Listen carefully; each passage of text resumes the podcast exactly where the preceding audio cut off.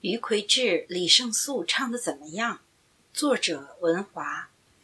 上期我们聊到余魁志的唱段，全部都像杨子荣在演唱《长亭别妻》的时候呢，犯了舞台上的大忌，就是这个演员在舞台上给了观众一分三十秒的后背。这期我们接着聊余魁志。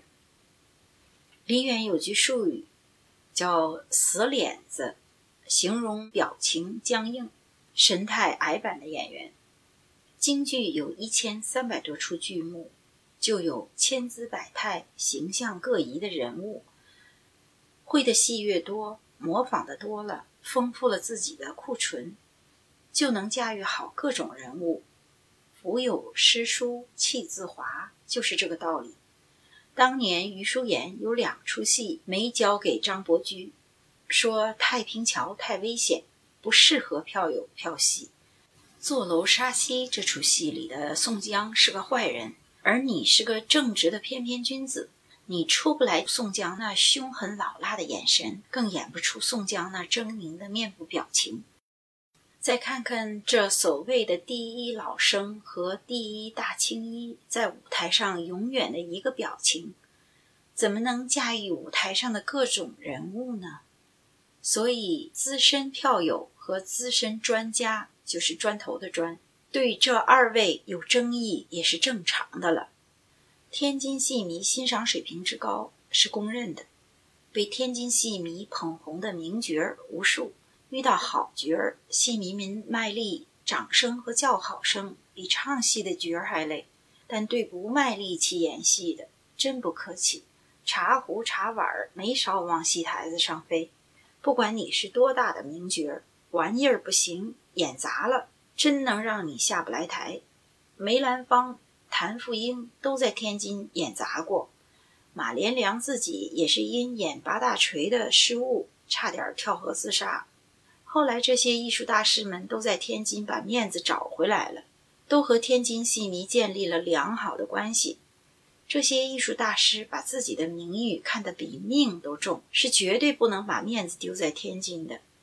天津戏迷眼里由不得沙子，只要玩意儿好，不管是角儿，更不论派别，准捧红你。所以余魁志不敢来天津是明智之举，否则就凭他的玩意儿，没人捧场是轻的，也许干脆轰下去了。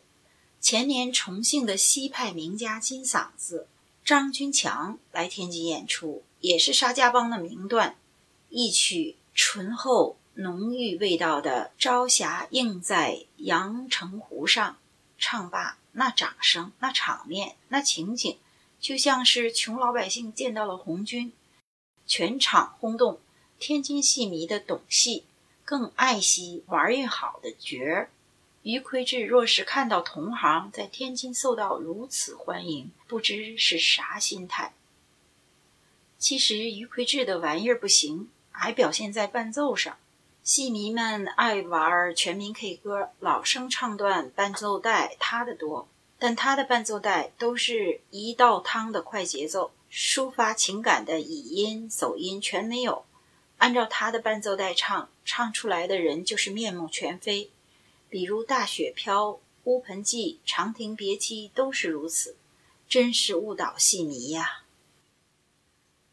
于魁志的玩意儿不行，更重要的是把二黄的悲唱成了激昂，把嬉皮的一些无奈的情绪也唱成了欢快的旋律了。所以资深票友管他叫“金歌大师”是很贴切的。有些没底线的专家，就是砖头的砖，胡吹乱捧，说什么余魁志是几代老生里才出的一个好嗓子？难道他的嗓子比童祥林还好吗？比钱浩良更亮吗？这些只会捧臭脚的专家，把余魁志吹得误导了不懂戏的人。戏迷就知道一个好，至于是怎么个好，就说不上来了。如果于魁智唱的、演的真的好，他咋不敢来天津唱戏呢？到这一期，于魁智、李胜素唱的怎么样，就全部播讲完了。